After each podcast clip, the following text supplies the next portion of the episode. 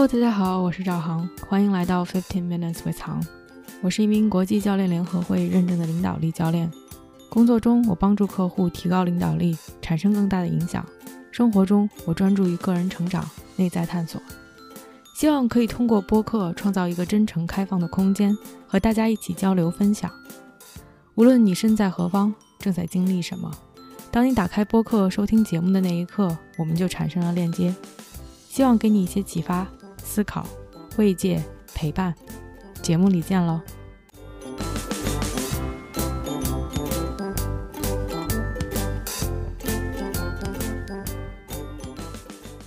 ！Hello，大家好，欢迎来到这期的 Podcast。今天是十一月二十一号，现在是美东时间下午一点十八分。太不可思议了，就是又回来了。因为距上一次发 Podcast 已经有两个月的时间，简直是难以想象。我朋友那天开玩笑说，感觉你旅居的时候发 Podcast 都比现在要发的勤。确实是过去的两个月有很多很多的事情发生，自己也在探索一些新的领域，有很多的想法。但同时，好像又没有足够的时间去坐下来，去把它们整理出来，同时把这些感受和体会用播客的形式发出来。所以这一期 Podcast 可谓是一拖再拖。这周终于可以静下心来坐下来，有一个比较整块的时间去梳理一些自己的想法。也就是为什么终于可以坐下来跟大家分享，可以来自由的表达。所以也特别感谢大家的跟随，大家的收听，大家的反馈。我可以先说一下最近两个月在忙什么，也是跟这期播客的主题相关。其实这个想法已经有一段时间，我不记得有没有在节目里提过了。但是我最近是参加了一个多伦多大学 Continue Education 继续教育学院的一个。certification 的 program 这样一个证书的一系列上课的这么一个项目，这个项目是 mindfulness informed end of life care，意思是说是正念引导的，或者是说正念指引下的关于临终关怀的这样一个课程，一系列课程的这么一个学习。临终关怀这个词其实可能有一点翻译的不太精准，end of life care。它不一定是说我马上就要死了，或者是说我放弃希望了，我不接受治疗了。但他的宗旨更偏向于把这个人、把病人的个体的感受融汇到治疗的过程中，给他们提供到更大的 comfort、更大的舒适度、更大的慰藉，而不再去做更多的，有的时候可能是没必要的一些介入式手段。所以这堂课，这个 certification 的第一个课是十月份就开始了。所以十月份每周都会有三个小时和一群人在一起公开的聊关于死亡、关于我们对死亡的感受、关于医疗系统、关于正念、关于冥想。其实有很多很多不同的 component，不同的一些环节在这个里面。十月份上完第一节课之后。又因为各种各样的原因，十一月份我又上了他的第二节课，这个非常 intense，就是过去的两周才刚刚上完。我其实还是在一个吸收知识和去反思、去总结的这样一个过程中，因为不只是上课的内容，我觉得任何一个领域，当你打开了这样一扇门之后，其实是有大量的信息的涌入。同时又激起了我很多的好奇心，我在这个过程中又会去思考，又会去看其他的书，又会去跟不同的人交流，又去听 podcast。所以不光是课程的内容，也有很多其他方面我自己去寻找的一些 resources，一些资源。所以可以是说是过去的两个月是头脑爆炸式的在往一个之前不太熟悉的领域再去拓展这样一个过程。所以其实是有很多很多可以分享的东西，也非常想分享给大家。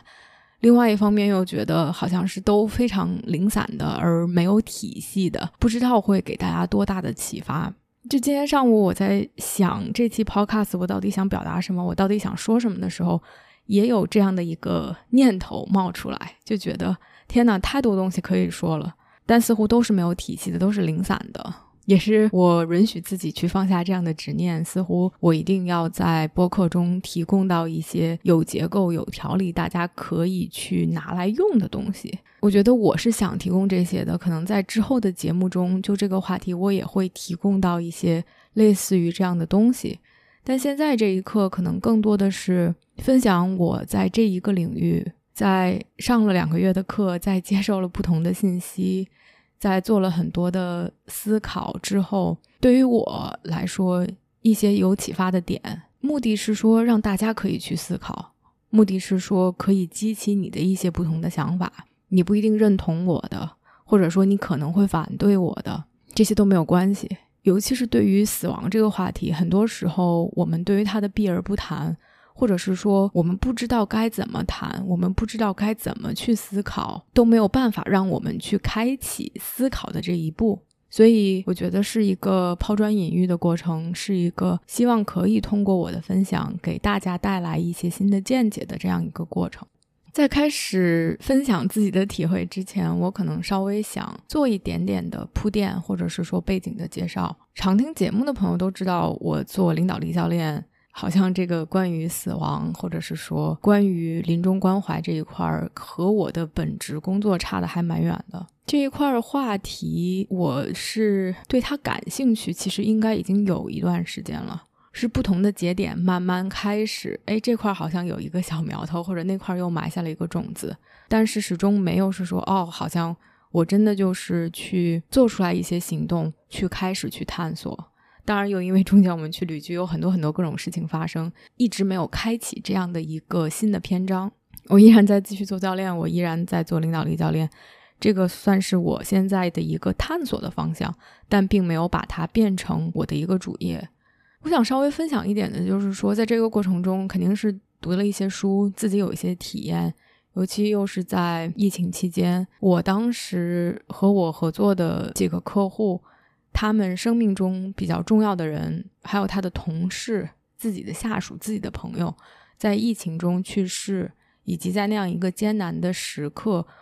我当时在和他们 coaching 过程中的一些反思和他们呈现出的一些状态，都让我对死亡这个话题开始激发我的兴趣。另外一点，其实挺重要的一件事情是，将近两年前，也是疫情期间，我回国去看望家人。同时就是 take a vacation 去休假。当时去看了我奶奶，我跟我奶奶的关系怎么说？应该算是非常的疏离，并不是说我们之间有任何的不对付，或者是说仇恨，而更多的就是我似乎都想起我奶奶这个人，我知道她的一些信息，我知道她的名字，我知道她的籍贯，我知道她住在哪儿，很多东西都是很 factual 的，都是基于事实的知道。但是你说我到底了解他什么？我到底知道他什么？其实我并不知道。所以是这样一种，她是我奶奶，但是我们并没有任何感情上连接的这样一种关系。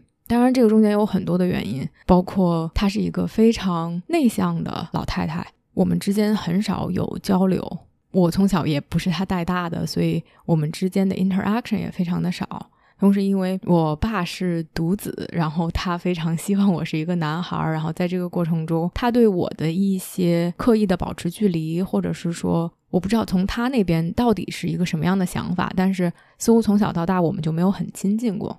所以我是和他这样的一种关系。但是两年前回国的时候去看望他，那一次经历真的是对于我来说非常的震撼。他已经非常的高龄了。现在就是九十大几，再过几年就要到一百岁这样的一个高龄的岁数。但他因为前几年中风，所以是完全丧失了自理能力，需要 twenty four seven，需要全天候的有人照顾，从床上移到轮椅上，需要有人帮着去上厕所，需要有人来喂饭，这些都不说，同时是没有办法去表达。就起码上次我回去的时候，就是没有听到他说任何的一句话。我不知道是因为他已经丧失了语言表达的能力，还是说这些对于他来说都 too much，让他不愿意再去表达什么。总之，他整体的状态就是说没有交流，需要全天候的照顾的这样一种状态。虽然我跟他好像没有感情上非常深度的链接，但是当时去看到他的那一刻。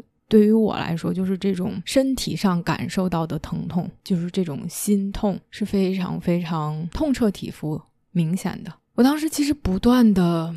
在问自己的一个问题，就是说，Is that the life she wants？她真的想这样活吗？没有自由，不能自理，甚至没有隐私，没有办法表达，没有办法沟通，没有办法交流。我不知道有没有思考，可能是有思考的，但是这是任何一个人，或者说起码这是他想要过的生活吗？我可能永远都没有办法知道这件事情的答案。而我也不在一个可以为他做任何决定的这样的一个位置上。At the end of the day，他和我还是隔着一层的血缘关系，因为我爷爷已经去世了，所以任何的决定是由我爸还有我姑姑们去共同做的。而从他们的角度来讲，好像只要老太太活着，只要老太太可以呼吸，老太太在。这件事情就 OK。当然，在所有的一切发生之前，他们肯定就是没有去交流过，或者是没有去讨论过，他希望以什么样的方式过自己最后的人生阶段，或者他希望以什么样的方式离开。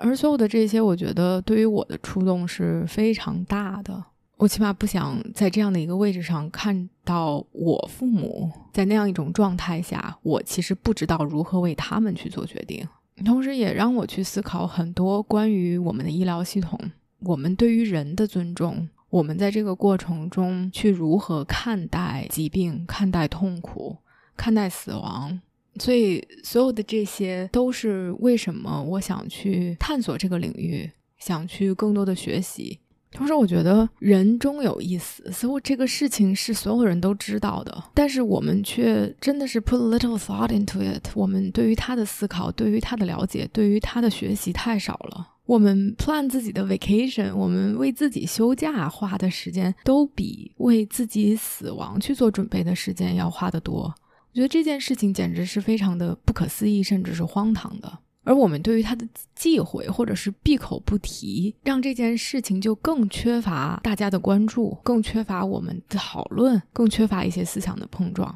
所以这也是一个大的背景。为什么我想去对这方面更多的去了解，更多的去学习？一方面是 personally，我觉得对于我个人来说我是有兴趣的；另外一方面，我觉得是这个社会需要的。同时有很多可能我在 coaching 上的一些经验、一些技巧、一些习得是可以被利用在这样一个领域里，能有更广泛的影响的。所以这个这个是我背后的一些初衷吧。然后我就想聊聊过去两个月在这个过程中的一些体会。你刚才说我其实刚上完第二门，第二门课是关于 compassion 同理心这一方面的。我觉得还是有太多的想法和习得，现在是属于比较混沌的一个状态中，还没有花太多的时间再去把那些东西 integrate 融合到我现在的生活和思想中。而第一门课的就是节奏稍微慢一点，是整个十月份。都在学第一门课，而第二门课就是两周多的时间，就简直太可怕了，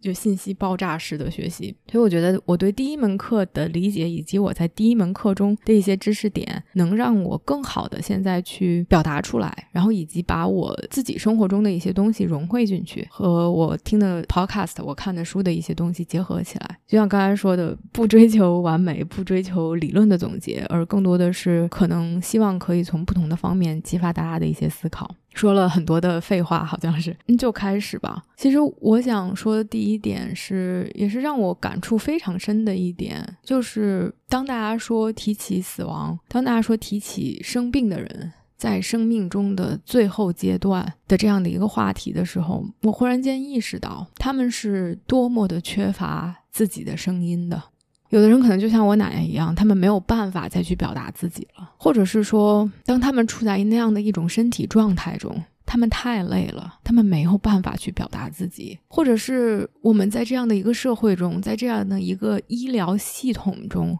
我们都忘却了自己的声音。我们 go with the flow，今天要做这些检查，明天要做那些检查，今天要吃这些药，明天要去做那些化疗。我们在这个过程中没有办法去选择，或者是我们忘记了，我们其实是有选择的主动权的。而老人从某种程度上就像小孩儿，小孩儿他唯一表达的方式他就是哭，而我们其实给了婴儿、新生儿太多的包容和谅解，因为他们就不会说话嘛，这是他们唯一可以释放出的信号。而老人在那样的一个阶段下，在有 life-limiting disease。在有这种让你的生命会缩短的这些疾病的时候，他们能做什么呢？他们能说什么呢？很多时候，事情是被家人、被医院的医护人员、被这个社会已经决定好的他们要做的事情。而想到这些，其实让我很心痛，让我觉得好像在那一刻，他们已经丧失了作为一个人应有的基本的一些权利。他们似乎生病了，他们变老了，我们就没有把他们当成一个完整独立的个人而看待了。但他们是一个完整独立的个人，哪怕他们的身体可能已经机能在萎缩、在退化、在经受疾病的折磨，但他们依然活着。他们活着的那一刻，他们就是一个人，他们有自己的思想，有自己的感受，有自己的意识。而我们怎么才能 allow them to have a voice，允许他们可以有自己的声音？允许他们可以去为自己做决定，我觉得这一个点，或者是这一个对于我来说的冲击，或者是给我带来的影响是非常深远的。我希望可以去，不管以什么样的方式，可以去帮助这些人发声，可以去放大他们的声音，可以去鼓励到他们，可以去给他们一些媒介途径，让他们去 feel empowered，觉得自己是有力量的，觉得自己是可以去做选择的。而其实，在我们的这个医疗系统中，不管是东方的还是西方的，世界上各个国家，我们的医疗系统的目的就是去治病。白衣天使，我觉得这是作为一个医生来说，或者是作为一个科学家来说，这是他们的目的。他们想要去治愈，而在治愈中，不可避免的是，医生护士关注的是这个疾病：癌症、心脏病。脑部神经疾病、糖尿病、高血压，我们看到的是病症，我们想的是如何把这个病症给治疗好，而我们忽略的是这个人，他的体验、他的感受、他的价值。你觉得两者都是重要的，两者在不同的疾病的阶段是不断的变化的。是不断的制衡的，但是很多时候，因为我们的这种 scientific 科学的思维，或者是从医疗系统中想要去治疗疾病的思维，让我们丧失了对这个人本身 humanity 他们人性的关注和关爱。最近正好在看一个医疗剧，是一个朋友推荐的，叫《Monday Mornings》。它其中就是讲在这些医院里面发生的，尤其是很多是急诊室发生的、脑神经外科手术室发生的这些故事。当然，因为是医疗剧，就有很多的这种抓马。有很多的这种冲突，其中有一集讲的是一个二十多岁非常年轻的一个男生，他当时的病症是 suffer from writing obsession，他就不停的要写作，有很多很多的表达欲望和这种 creativity 这种创造力，无法抑制的要去写东西，而写东西这件事情变成了他生命中生活中唯一的意义。当时就是他去做了很多关于 mental health 方面的诊断。诊断不出来，不知道他到底发生了什么。而他妈妈看到他，他因为要写作，感觉生活中其他方面全都被他忽略的时候，就开始实行一些干预的手段，把他的笔拿走，本拿走，把他的 laptop 电脑拿走。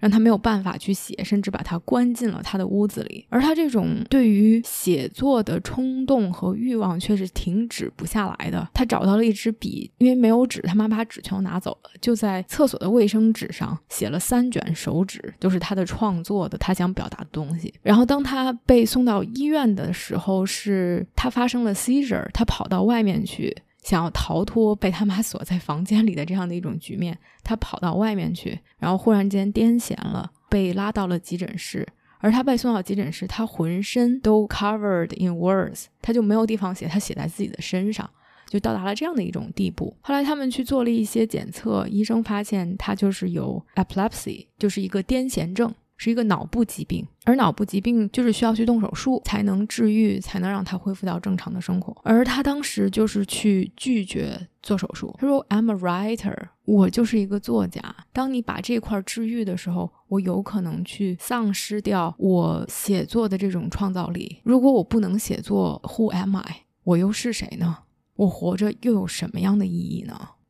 当然，从一个医生的角度来说，他的这个决定完全不 make 任何 sense，就是一个不理智的决定。因为你有这个癫痫症，他每一次真的是发病了，你抽搐了，都会对你的脑部产生损伤，会影响你的生活，会缩短你的寿命，有很多很多的对于未来的影响。对于我们想要去救助这个人，或者是去治疗他的疾病的角度讲，我们当然要动手术。但是如果我们 view him as a person，我们可以把他当成一个人来看待的话，其实他的意愿表达的是非常的明显、明确的。他存在的意义和价值是写作。如果写作意味着我需要和这个病来共存共处的话，那 let it be，那就让我生这个病吧。但在这个同时，我要去写作。我要去表达，所以当时看到那一集的时候，就让我想到了这两者的一个权衡，这两者的一个 balance。我们不是只是去为了治病的，我们依然需要把这个人当成一个人。我觉得这是一个社会上的问题，是一个医疗系统的问题。哪怕作为一个病人或者作为一个家属，这也是我们需要去 be aware，需要去意识到，或者是需要去提醒自己的。因为很多时候，当我们在医院，当我们作为一个病人的身份出现的时候，我们周围的人都是病人。我们谈论的是自己的病，我们谈论的是吃的药，是去做的各种各样的检测。我们有意无意的也会把自己的 identity、自己的身份缩小到病人的身上，我们就变成了一个病人，而忘记了我们有自己的梦想，忘记了我们有自己的价值，忘记了我们有很多自己想去做的事情。而当我们如果可以把这些重新带进生活中的时候，我们就不只是一个病人了。在上课的过程中，老师当时讲了一个很让我有触动的一个例子，我不知道算不算换位思考，只是说同一件事情发生的时候，因为我们的角色，因为我们的身份，因为我们身份带给我们的局限，让我们看到的都是不一样的东西。作为一个科学家或者作为一个医生来说，很多东西我们都是这种基于事实、基于检测、基于数据，我们来得出结论，是一种 materialism，是一种真实的素材和材料来驱动我们做判断的这样的一种思维模式。很多科学家或者这些 researcher 这些研究员，大家很强调去 measure 去测量，我们强调的是客观。强调的是事实。如果这个东西测不出来，那它到底是不是存在？然而，从另外一方面去讲，痛苦 （pain, suffering） 不光是痛苦，而是我们对于痛苦的这种感受，痛苦带给我们的感受，死亡和死亡的过程，所有的这些其实是一个非常主观的体验。有些东西肯定是随着科技的越来越发达和发展，我们可以去测量了，越来越可以去测量了。但是他依然无法去反驳的是，每一个人的体会是不同的。他可能并不是 scientific，但是我们不能反驳它是存在的。当时其中一个老师讲一个例子，他说：“啊，这个病人送进来了，医生想要去疗愈他，然后帮他去 manage symptom，去管理，去照顾好他，让他的这些病症慢慢的消失。”早上医生查房的时候，医生可能看了一眼他的这些 chart，他的图表，他的这些数据，医生感觉是哦不错，就是吃了这些药，一些指标降下来了，给了他止痛药，他的疼痛减轻了，好像似乎一切都慢慢开始朝一个好的方向去走了。这是医生视角。然而当时病人的感受是焦虑，是担心，忽然从一个家的环境到了一个医院的环境。这种不确定性带来的焦虑，不知道自己的病症下一步会是怎么样发展的焦虑，想要去和家人、去和朋友进行连接，担心自己的狗，这个是病人非常主观的感受。所以医生的角度可能看待指标正常，pain managed，疼痛减弱，似乎一切都没有问题了。然而病人的角度却是有着非常不一样的，他们的 concern。他们的顾虑，他们的担心，这里面没有谁好谁坏，只是有很多东西是主观的。我们如何可以让病人去发声？如何让他们可以去表达自己的顾虑、自己的疑惑、自己的不解，同时可以去 meet them with compassion，用这样的一份同理心去关注到他们、关怀到他们，而不仅仅的是说我现在就是要治病，而忽略其他的一切。忽略这个人的 humanity，他的人性，他的价值。就像 Monday Morning 的例子里面，男生觉得他的价值，他生命的意义在于写作，没有写作，这一生不值得再去活。而其实每个人都有自己的价值体系，在我们健康的时候，there's something worth living，有一些事情是让我们觉得这一天值得去过的，这个时间是值得去这么花的。当我们生病，尤其是当我们在 suffering，当我们在经历极大的痛苦的时候。甚至有的时候是在忍受极大的痛苦的时候，到底这一生，到底这一天，到底之后的几天几年，什么才能让这些觉得值得呢？我觉得这是每个人都有自己的答案的，都是不一样的。你觉得值得的，并不一定是别人觉得值得的。这让我想起来，Dr. Victor Frankl 之前有提过，是一个心理学家，同时是当时是被关在了纳粹集中营的这样一个 survivor。在那样一种非常非常极端的情况下，真的是遭受了长久的身体上、精神上的摧残，剥夺了你作为人所有的权利的情况下，他说，很多人在这个过程中死去，可能最终导致他们死亡的，并不一定是说疾病，或者是说身体上的缺少食物、缺少水，而有一些就是丧失了希望。在那种情况下，我们很容易觉得 Why bother？我们为什么要再去忍受这样的东西，而去过这样的生活呢？他说，对于他来讲，一直在支撑他的是，他希望能够被放出来，等到那一天，他可以把自己在心理学上的一些理论写成一本书。而他是唯一一个可以做这件事情的人，他是在这一方面有研究、有思考、有想法的。他希望自己的理论可以帮助到更多的人，这个是让他觉得 something worth living for。让他觉得生命才会有意义、有价值的东西。那对于其他人来说是不一样的。当时被关在一起在纳粹集中营的人，有的人是为了自己的孩子，有的人是为了自己的 partner，为了见到他们最后一面。因为在那些人的眼中、心中，他们是不可取代的。而我觉得这些其实是我们需要去思考的：我们的价值是什么？什么是让我们觉得值得活的？甚至是值得去忍受痛苦的，什么是我们无法接受的？而这些是我们现在就可以去做的思考，不用等到我们死亡前的那一刻。也知道这些可能是会随着时间的推移而改变的。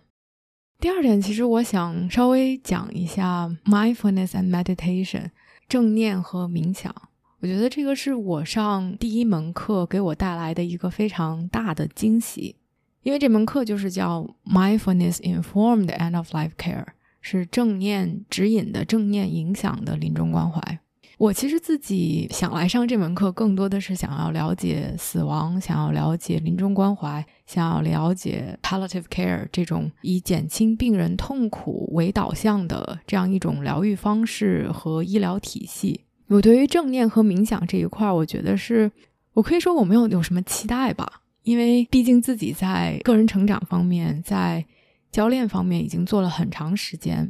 也上过很多关于正念和冥想的课。之前听 podcast 的朋友也也知道，我有断断续续的一直在冥想，也采访过不少位嘉宾关于他们冥想方面的体验和心得，自己也分享过在断断续续的冥想过程中自己的一些纠结以及自己的一些心得。所以，我可以说是对在正念和冥想这一方面没有太高的期待，或者是说，我觉得哦，I got this，我我差不多已经也知道了。所以在这一块真的是可以说是这门课带来了一个非常大的惊喜。我先说一点自己很 tangible 的变化，就是很切实的，在上这门课的过程中，以及在上完这门课之后生活中的变化。我觉得，虽然我知道正念冥想，或者虽然我断断续续的去练习正念冥想，以及周围的人很多很多的人，尤其是在教练这一行，自己的同行，在做个人成长方面的人，有太多的人是倡导、鼓励，甚至是说在这方面有一定的经验学识的。所以这不是一个什么陌生的或者是新的话题，但我觉得这门课是第一次，it finally landed on me，它真的是融入到了我的生活中，融入到了我的身体里，它终于好像从一个概念一个想法，哪怕是我三十天、五十天的一个练习，变到了一个在我心里扎根的东西。然后在行为上的改变，就是说我会更加的 intentional，更加的有意识的去冥想，哪怕是三分钟，哪怕是五分钟，并不是一个固定的。我每天早上起来要冥想，我每天下午要冥想，或者我每天晚上要冥想，而是一个自然流露的去正念、去冥想，哪怕就是非常 mindful 的非。非常有意识的去放慢自己的动作，去呼吸，而这些就是贯穿在现在的生活中。这件事情发生的有一些自然而然，也发生的有一些，哎，有一些 moment 让我觉得是触动的，才让他真的可以进入到我的心里。老师其中当时说了一句话，让我觉得挺有意思的。他说：“Meditation is not something that is taught, but it is caught。”他说：“你并不是真的去可以教冥想，或者你真的是可以去学会冥想，但是它是需要你去抓住它的。”而我觉得，在上课期间，让我觉得我抓住他的原因是，当你看到了这些人，他们不只是在去念这些引导语，他们不只是带着你去做冥想，而他们是整个人 embodied，他们用自己的存在，用自己的 presence，用自己的语言，用自己的行动，都在告诉你，或者都在诠释你正念和冥想的意义的时候，当你看到了这样的人的存在的时候，你就是不自觉。的被他们所吸引。不自觉的把这个东西融入到生活中，我觉得这是一个非常不一样的体验。因为之前其实我去上这些课，也有很多人是他们是去教冥想的老师，或者他们在这里面上过很多课，他们很资深，他们平时每天都会去做冥想。但是不是说他们不好或者是不厉害，只是说在上这个课的时候，让我深切的感受到 what embodiments means 这种你全身心的去把它融汇到你的。生活中，你的生命中，它展现出来的这样一种状态，而那种状态就是吸引人的，是闪光的，radiant，是让你觉得欲罢不能的。而另外一个其实是打动我、戳动我的点是说，在课里面老师讲 mindfulness and mindfulness meditation，正念和冥想。它是一个 healthcare initiative，它是一个健康的提议。就像一开始，我不知道人是从什么时候开始刷牙的，但是在那之前大家都不刷牙。然后刷牙这件事情其实是一个 healthcare initiative，是让我们变得更健康的这样的一个提议提倡。政府也好，国家也好，社会也好，用了很多很多的方式去把这个理念根深蒂固的植种到我们的心里。它的原因是，如果我们的牙不好，其实我们没有办法很好的去吃东西，没有办法去获得我们需要的营养，就会影响到我们的身体健康。所以它就变成了这样一个自然而然的事情。而其实冥想、正念也是这样的。我在这个过程中读读了很多东西，我觉得这些 research、这些资料、这些研究是不陌生的。很多人都能说出来，冥想或者是说正念给我们的生活可以带来很多的变化，以及科学家很多人都去做过这方面的研究，告诉我们正念冥想的好处，可以帮我们减压，可以让我们更好的入睡，可以这可以那。但我觉得当时非常触动我的是说，它可以提高我们所有人的健康，不光是心理上的健康，而真的是生理上的健康，是这种大健康。其中有一些研究非常有意思的一些实验，其中一个实验就是三组人，一一组人什么都不做，作为 control group。一组人打了流感疫苗，另外一组人打了流感疫苗，同时让他们每天去冥想，然后去观察这些人的抗体在不同的时间节点，以及他们有没有真的得流感。最终得出来的结论是说，你去冥想能让你身体的抵抗力都变好。所以这个并不只是停留在你的这个思想层面，或者是说你的 mental health 方面，而真的帮助到了你整个人的机体 physical health，你身体的健康。同时，类似的实验也有，就是说让大家锻炼，或者是说让大家冥想，或者是什么都不做，不同的群体来去看大家 take sick day，我需要休假，因为我生病了。他们这些实验的对比组，而冥想的人是最少有 sick leave 的人，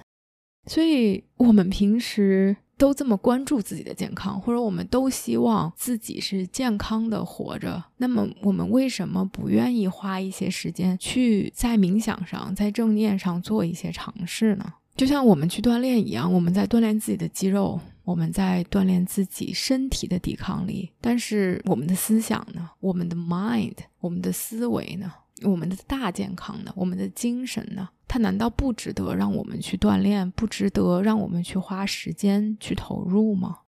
你觉得，无论在人生的任何一个阶段？我们都可以，we all can use a little bit more health。我们都可以让自己更健康一些，而何况是那些在人生自己的最后阶段，或者是我们得了一些非常严重的疾病的时候，如果我们平时就开始去锻炼，就开始有这些意识，就开始有这些工具，在那样的一段可能是非常 challenging、非常有挑战、非常困难的时期，这些东西就会变得更加的自然而然。得心应手，而不会那么的不知所措了。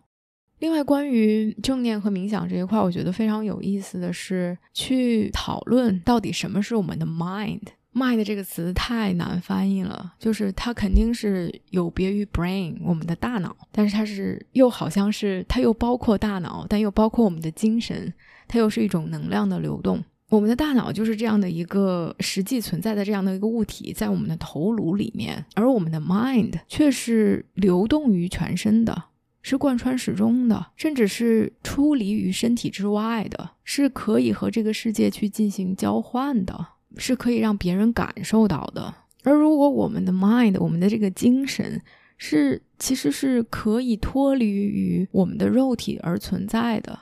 那我们对于死亡又会有什么不一样的新的诠释和理解呢？在整个上课的过程中，第一门课包括上次前两个礼拜上的第二门课，我们每一次都是有 beginning meditation 和 ending meditation，就是至少会去做两次冥想，在最开始和结束中间也会穿插着做各种各样的冥想，其中。他会用各种各样的冥想的方式，有一些可能是关注呼吸、关注身体，有一些是去 imagine，有一些是用自己的想象，有一些引导语让你去感受不同的东西。我记得印象非常深刻的有一次引导语就是这种 introspective 和 introspective，关注于自己的内心；另外一个方面是关注于我们和外界的交流，这两种不同的，我们把自己的注意力放在哪里的这样一种冥想。所以一开始。很多的引导语是说哦，关注我们的呼吸，或者是我们去做身体扫描。然后他的引导语就是说哦，那现在就是 imagine 去想象走出来，走到外面，无论外面对于你来说是哪儿，你看到了什么，你感觉到了什么，遥望头顶的星空，感受到在这样的一个夜晚，在外面的感受。然后他又带着我们去想象呀，有蝴蝶，然后你会去顺着它的这个能量从脚下升到头顶，感觉到宇宙，感觉到自然，把自己的视野慢慢的在扩大。你不再是仅仅在你的身体里了，你走了出来，到了这个城市、这个国家，甚至是感受到整个宇宙的力量。整个那个过程下来，其实是非常。震撼的，因为我还是坐在自己的家里，坐在电脑前，只是闭上眼睛，只是用自己的 mind，自己的头脑也好，精神也好，再去想象这件事情，我就能感受到多伦多傍晚的风，街道，感受到自然，感受到宇宙，感受到非常不一样的力量。Physically，身体上我还是坐在这里，但我的意识，我的精神已经去了完全不一样的地方，而这些东西传达回来。是在我的身体上、情绪上，在我的人身上各方面是有影响的。觉得这是另外一种冥想带给我们的力量，尤其是在生病、在死亡、在经历痛苦和折磨的时候，我们的身体可能是在萎缩、在衰弱，这些功能在减退。但是我们的头脑依然可以去想象，依然可以去放大，依然可以走出我们似乎残弱的身体，而去拥有一些非常不一样的力量。我觉得这是无比震撼的。而死亡其实带给我们是这样一种震撼的事情。英文里面有个词叫 awe，a w e，中文我们翻译成敬畏，对这件事情是无比的尊重、尊敬、震撼。就像我自己体验过。几次这种 on 的感觉，一次当时是在夏威夷，在一个 Haleakala National Park，它是一个国家公园，非常非常高的一个山，是死火山。当时在那儿看了日出，所有的人都去那儿看日出，因为它非常高，日出非常的美。很多人看完日出就走了。然后后来我跟兰哥在那块 hiking，就是在他的这些死火山堆积的这些山丘上，就在那儿走路。当时只能听到风声和自己的脚步声，以及狼哥在我身后的脚步声。那种感觉就是你和自然融为一体，你被这种自然身处自然，看着光影的变换，在自然面前被震撼，就想要痛哭流涕的感觉，就感受到自己的渺小，同时感受到自己和他们的不可分割。因为很多次的这种 on 的感受是在自然中产生的。而在上课的过程中，大家的一些分享让我感觉到，哦，其实一个人的死亡也是这样的一件充满了让人敬畏的事情。它是难得的，它是罕见的。我们每人只能死一次，或者是那么几次。如果我们又被救回来的话，每一个人的生命都是值得尊重的，值得敬畏的。而当你去体验这些的时候，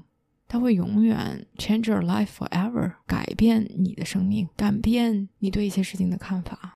这是让我另外一点特别深刻的体会。很多时候，我们觉得死亡是一个终点，That's it，它似乎没有任何的意义和价值。我们活着是有意义的，但是我们死了又有什么意义呢？但是在过去的这两个月里，在跟大家的对话，在跟大家的讨论中，让我觉得死亡本身就是有意义的。它有对于这个人本身的意义，它有对于周围的人的意义，它不是一个 meaningless 的事情。我们一起上课的有一个同学，他分享他自己的亲身经历。我不知道他的儿子得的是什么疾病，但是他的儿子在几年前去世。这个对于一个家庭来说是多么多么大的一个冲击。用我们的老话说，是白发人送黑发人。你觉得你作为父母应该是去保护、照料。守护着自己的孩子，然而他却被疾病所折磨，他却需要走在你前面，给父母带来的创伤是无以伦比的。跟他分享，他说：“我生下我的儿子这件事情改变了我的生活，改变了我的一生，让我学到了很多东西。但是我没有想到的是，其实我儿子的死亡给我的生命带来了更多的意义和价值，我从中学到了更多更多的东西。”她说：“当她和她老公坐在儿子的床边，当儿子最后 take the last few breath 最后几次呼吸的时候，让她看到她的儿子就这样离去的时候，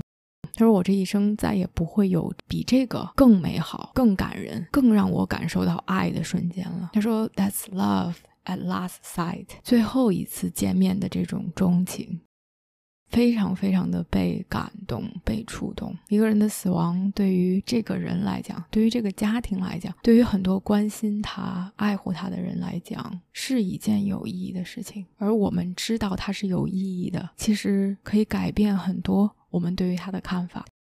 所有的这些，其实都让我觉得，当我们可以公开的，当我们可以坦然的。去谈论死亡，去谈论生命的价值，去谈论我们的价值，或者说去思考这些的时候，当我们所谓的再去 practice dying，在我们练习死亡的时候，其实我们真正的是在练习活着。We're practice living，生命活着和死亡似乎是一件对立的、无法共存的事情，但是他们其实真的是 intertwined，他们是互相连接的，是互相渗透在彼此当中的。而当我们如果真的可以更好的去 practice dying，我觉得我们可以更好的去活出每一天，让每一天能有它的价值，能有它的意义。好啦，今天就说这么多，感谢大家的收听，欢迎给我留言，我们下期见。